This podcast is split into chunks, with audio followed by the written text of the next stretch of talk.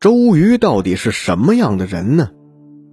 提到周瑜，总是不自觉的就想起那么一句话：“既生瑜，何生亮？”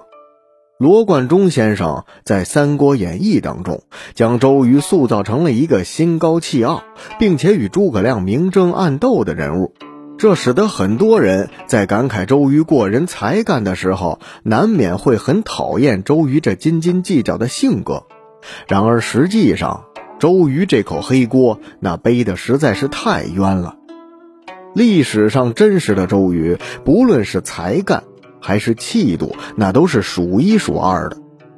历史上真正的周瑜，为人宽宏大量，几乎从不与人交恶。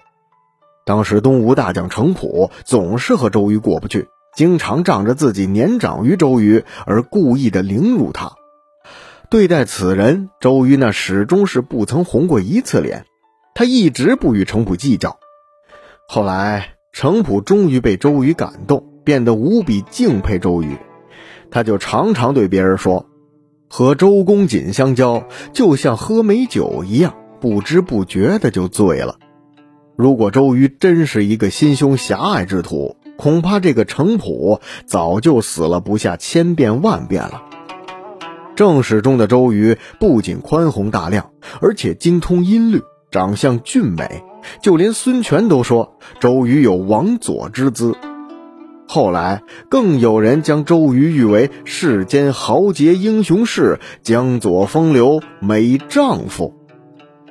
周瑜出生于一个官宦世家，周家有许多人在汉朝的时候都做过大官。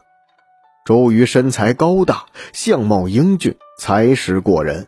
据《三国志》记载，周瑜年少的时候就精通音律，即使他喝得醉醺醺的，也能察觉到弹奏者哪里出了细微的差错，并且会立刻扭头去看那个出错的人。所以，很多的女子为了博得周郎多看一眼，会故意将曲谱弹错。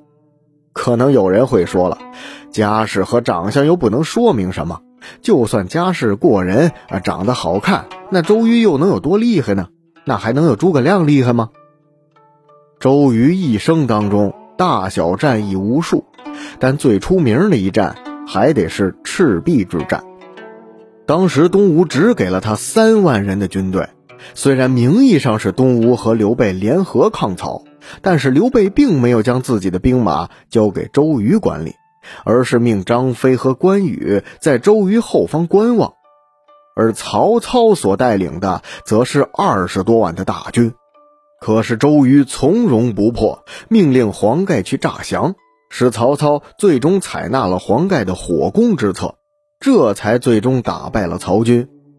虽然经过《三国演义》的渲染，赤壁之战的光环几乎都戴在了诸葛亮的头上，但是在正史中，周瑜和黄盖才是这一战能够大获全胜的关键。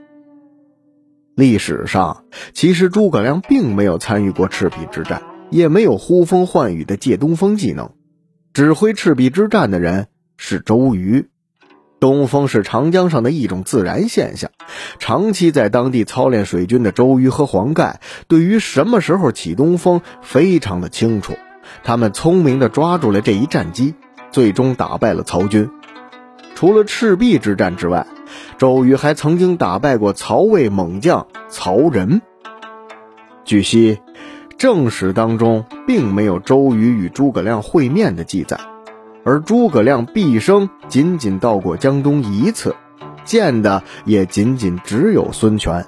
当时周瑜并不在场，周瑜作为东吴主帅，更是不可能轻易的离开江东地域。